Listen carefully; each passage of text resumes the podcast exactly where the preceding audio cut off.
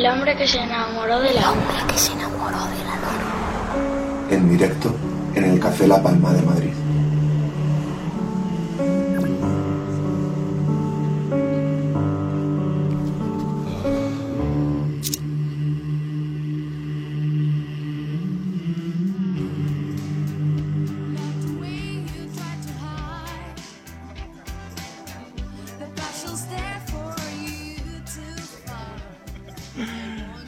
Venga, continuamos con El hombre que se enamoró de la luna, edición número 282. Ya sabéis, nos podéis, seguir en Twitter, en Facebook, en Instagram, a través del hashtag almohadilla luna282 y seguir toda la actualidad, todos los comentarios, todas las fotos que están surgiendo a través de la edición de esta noche.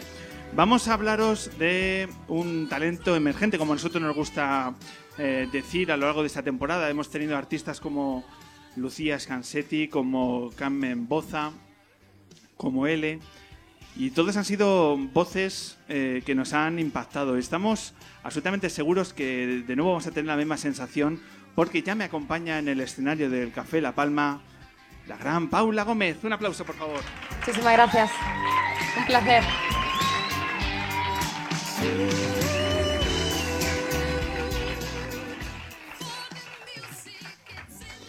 Buenas, buenas noches, Paula. Buenas noches. ¿Qué tal estás? ¿Te gusta el, Muy bien. el formato de este programa? Me encanta. ¿Alguna vez has visto algo así? Eh, no, la verdad es que no. ¿No? Es precioso, muy bonito. ¿Ni en Cádiz ni en Dublín? No. En, en Cádiz no tenemos esas cosas. Bueno, pero tenéis cosas mucho mejores. Tenemos que esta- otra, ¿eh? Yo solo miro a Cádiz y solo veo envidia de lo que veo por allí. ¿no? Muchas... Eres de Chiclana de la Frontera, Exactamente. que por cierto vamos a aprovechar para mandar un fuerte abrazo a uno de los mejores oyentes que nos han seguido durante nueve años, que reside en Chiclana de la Frontera.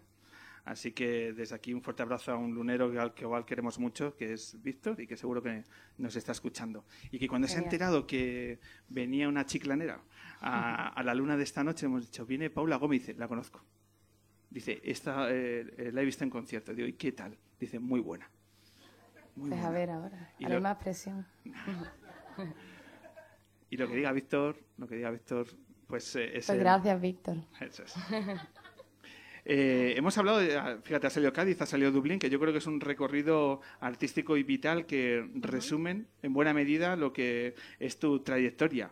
Eh, ¿Qué peso específico tienen ambas y por qué eh, citamos a Irlanda, a Dublín, como un lugar eh, de, importante en tu trayectoria? Pues bueno, cuando tenía 18 años me, me decidí mudar allí y la verdad es que yo siempre he admirado la música irlandesa y toda la tradición por, por la música que ellos tienen, aman la música allí. Y decidí pues, pues irme allí y probar suerte con mi música. Pero tengo que decir que tanto en España como allí tengo, tengo bastante, bastante gente que me escucha y que me apoya, así que... ¿Es diferente eh, hacer los primeros pasos de un artista en, en Cádiz, en España, que, lo que las experiencias que puede estar viviendo en un lugar como Dublín? ¿Hay mucha diferencia?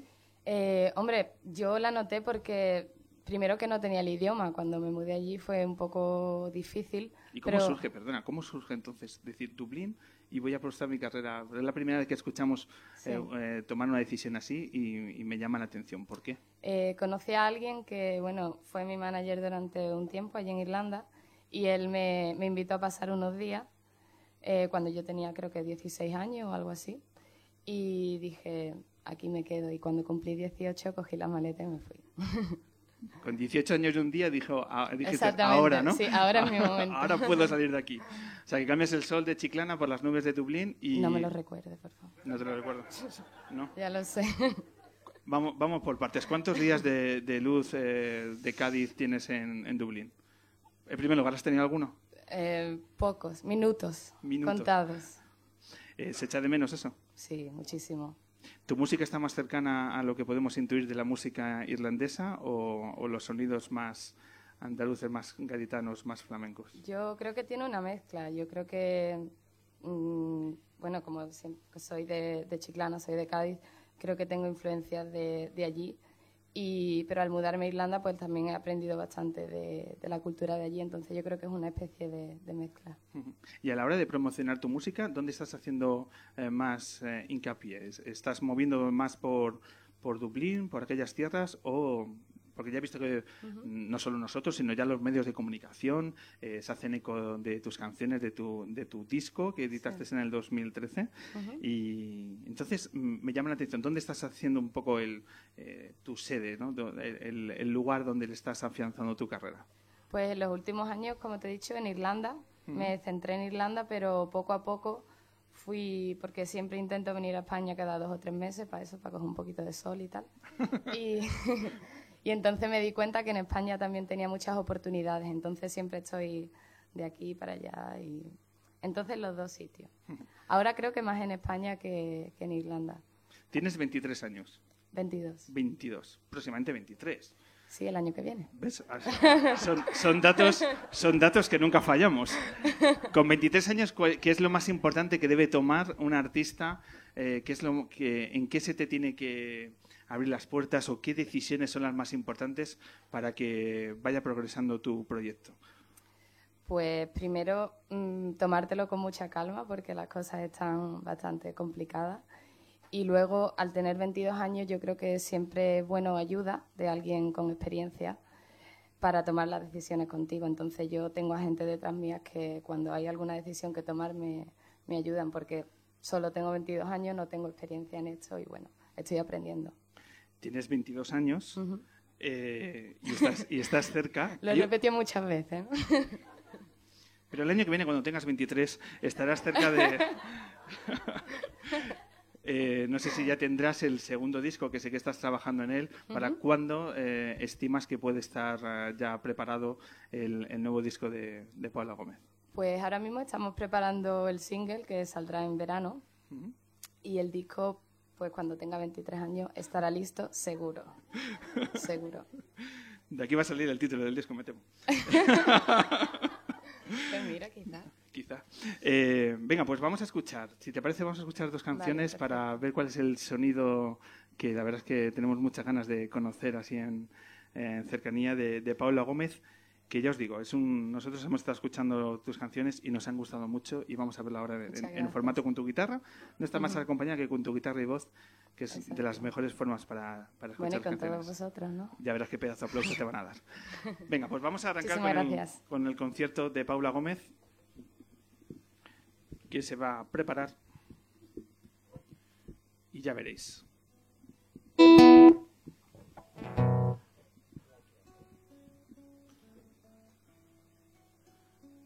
Cuando tú nos digas, tómate el tiempo que necesites. Que no sé qué le pasa a mi guitarra, que está un poco desafinada, pero bueno, vamos a intentar. Tanto viaje, Paula, tanto viaje. Sí, yo creo que se ha dado un golpe o algo de aquí a. bueno. Bien.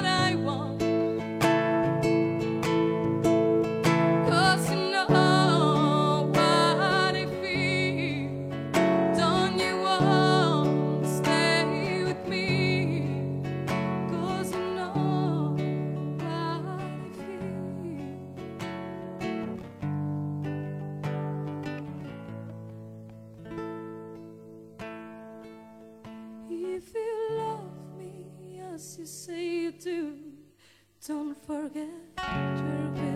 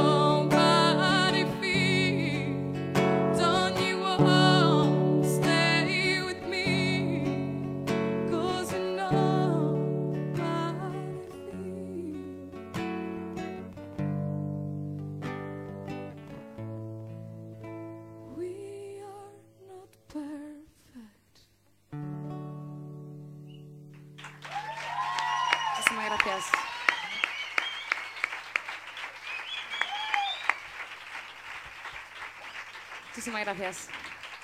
Bueno, ha sido un placer estar con vosotros aquí hoy. Y nada, voy a tocar mi, mi última canción, se titula In a Moment, así que espero que os guste. Muchas gracias.